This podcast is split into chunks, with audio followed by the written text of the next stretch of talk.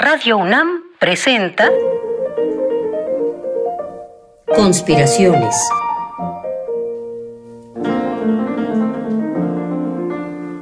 Bitácora de un admirador de Balzac. Por Otto Cázares.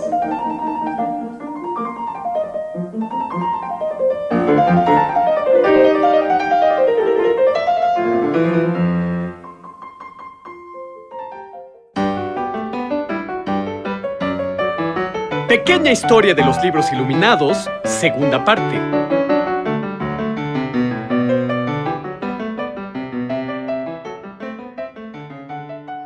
¿Qué tal, conspiradores de profesión? Sean bienvenidos a la segunda parte de esta pequeña historia de los libros iluminados. Como este es un programa de radio, hemos echado mano del único material del que disponemos para desarrollar nuestro tema, el aliento. Con aliento les narré la diferencia entre ilustrar un libro e iluminarlo. Iluminar un libro significa arrojarle luz. Las manos de un iluminatore destilan luz. Buscan que a través del dorado esparcido por aquí y por allá, las páginas de un libro se asemejen a la visión deslumbrante de un moribundo, a un sol en miniatura, o a la visión deslumbrante de la cámara de un tesoro. Si las manos de un iluminador destilan luz, las manos de un ilustrador, por su parte, se derraman en colores y en formas. Los ilustradores buscan que sus miniaturas se asemejen a las vidrieras multicolores de las iglesias. Buscan llenar las páginas de ornatos difíciles, inextricables, se vuelven magos de una imaginería sin fin, desplegada en figuras humanas o en figuras de animales fabulísticos, desplegados en geometrismos, lazos, formas flamígeras o arborescentes, grutescos, flores, plantas y frutos.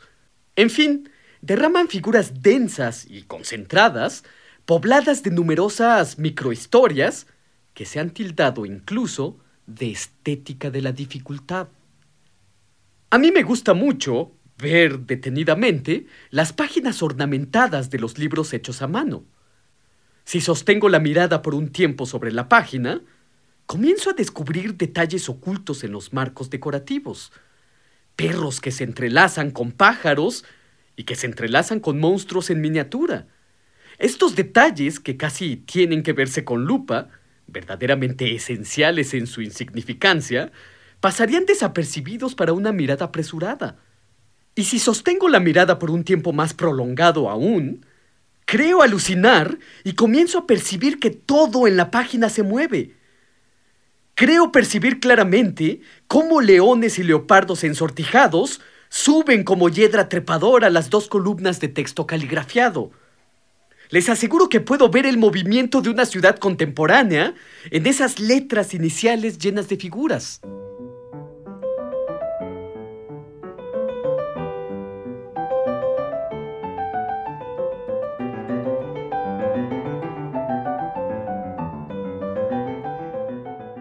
Pero antes de hablarles de las letras iniciales pobladas de historias, permítanme regresar a la idea con la que comencé, la idea del aliento o del soplo, que es todo lo que tenemos como material en un programa radiofónico.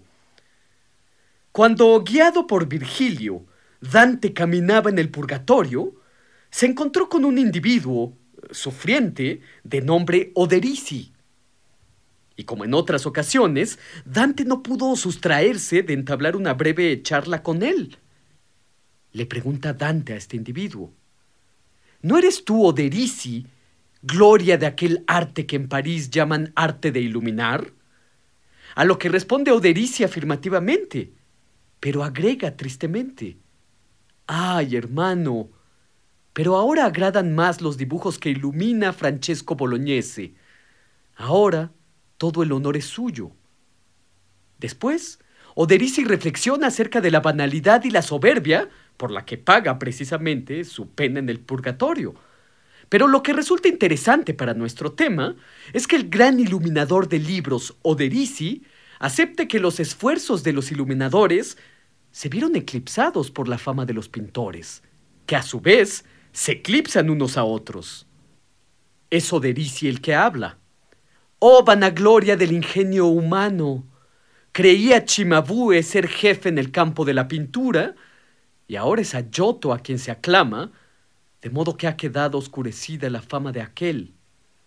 El rumor del mundo no es más que un soplo, que tan pronto viene de un lado como de otro, cambia de nombres lo mismo que cambia de sitios. Hasta aquí Oderici en el purgatorio. La enseñanza estriba en que hay que aceptar que el mismo soplo que es nuestro material radiofónico para construir libros iluminados, es también el soplo que apaga la llama luminosa de los antiguos iluminadores.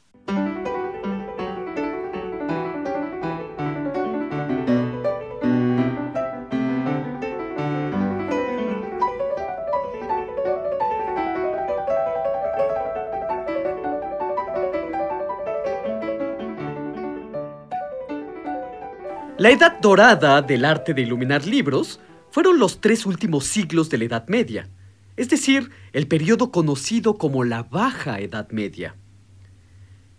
El siglo XII es probablemente en el arte de hacer libros a mano el más experimental de todos. El siglo XII es el siglo de Barbarroja, de Leonor de Aquitania y de los amores de Abelardo y Eloísa. Es el siglo gótico, Hacia mediados del siglo se comenzaron las faenas de construcción de la Catedral de Notre Dame en París. En el sur de Francia, en la región de la Provenza, los trovadores inventaban una nueva forma de amar a sus damas, el amor cortés. Muchísimo tiempo después, el poeta norteamericano Ezra Pound dirá, el amor lo conocemos por Provenza. Y tiene razón por lo menos en lo que se refiere a esa forma del amor romántico que nadie puede sacudirse.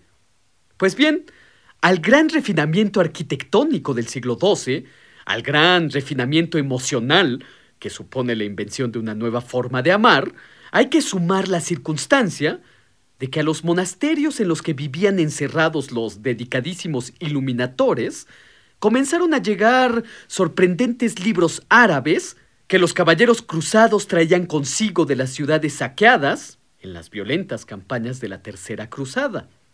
Excelsos coranes de un refinamiento ornamental, hasta entonces invisto. En la historia del libro, el Corán tiene un lugar de privilegio.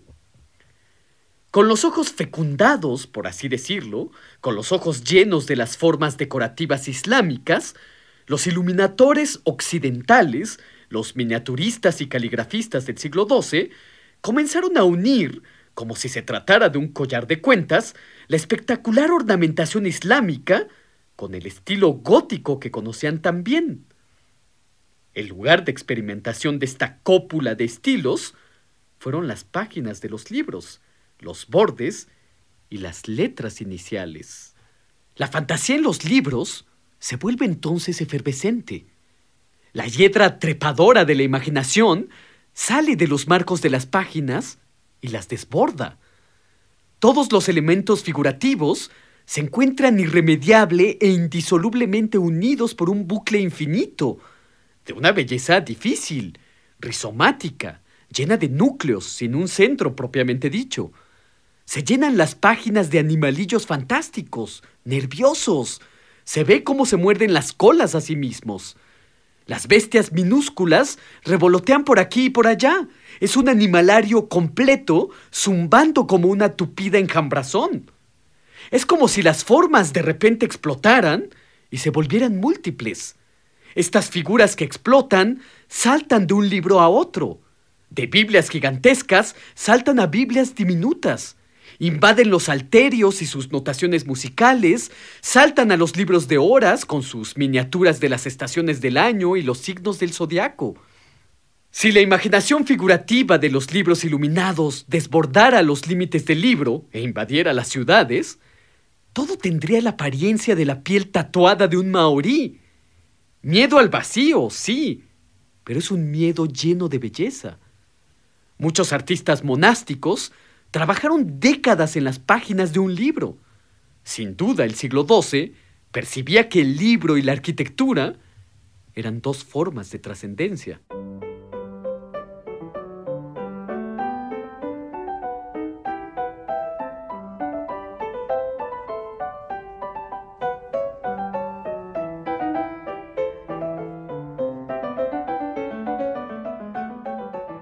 De entre todos los elementos de un libro hecho a mano, hay uno que parece ser el centro nervioso, un corazón que bombea líquido vital a todo lo demás. Me refiero a las letras iniciales de un texto. El hecho de que en muchos libros los caligrafistas hayan dejado en blanco el lugar donde debería aparecer una letra capitular, demuestra hasta qué punto no eran muchos los que pudieran arrojarse a la colosal complejidad de estas miniaturas. Como si fuera una construcción que se ha quedado a medio camino, así, en muchos libros, hay letras inconclusas.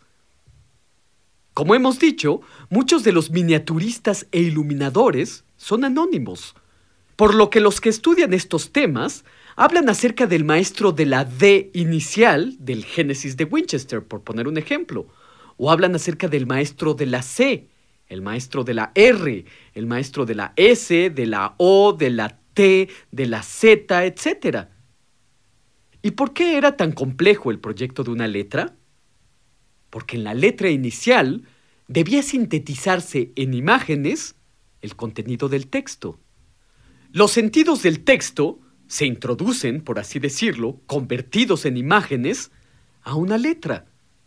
Quien sabía leer, sabía leer imágenes, y el monje tenía un resumen de lo que iba a estudiar a continuación en la letra inicial. Imagen compleja, concebida para estimular la inteligencia, la mejor comprensión de un texto. Pero ahora, conspiradores, ha llegado su turno. Hasta aquí he tratado de esbozar una pequeña historia del libro iluminado a través de vocaciones. Como el único material que poseo para crear en ustedes estas evocaciones es mi propio aliento, los invito a una celebración conspirativa. Sean ustedes los que ahora, con su aliento, evoquen un libro iluminado. Nuestra forma de iluminar libros no será el dorado de los antiguos iluminadores. Nuestra forma de iluminar será la radio que la tercera parte de esta pequeña historia de los libros iluminados esté hecha de sus iluminaciones.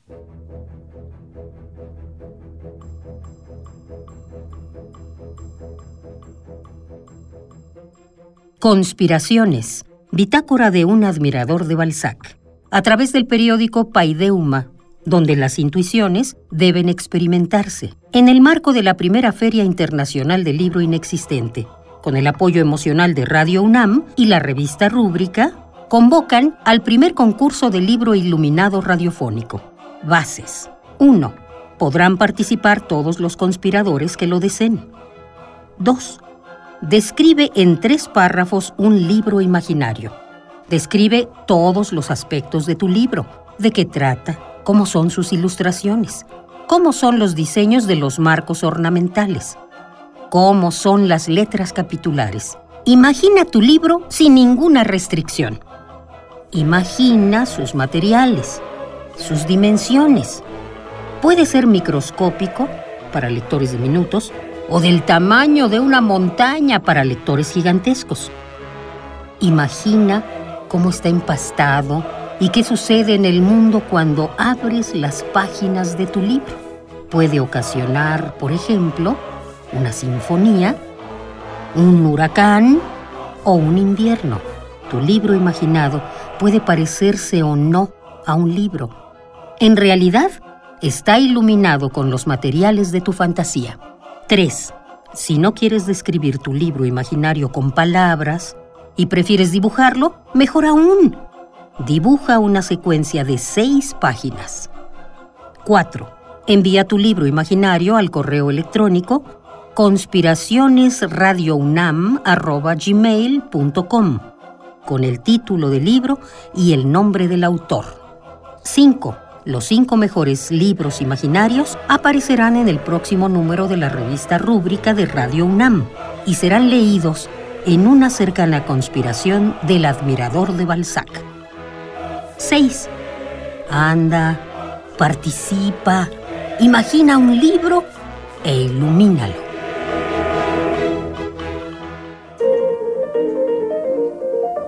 Conspiraciones. Bitácora de un admirador de Balzac. Con el primer conspirador, Otto Cázares. una lluvia de fantasías y bombas de tiempo artísticas para armar y desarmar tu mente. Síguenos en la próxima cruzada para conquistar el mundo de las ideas.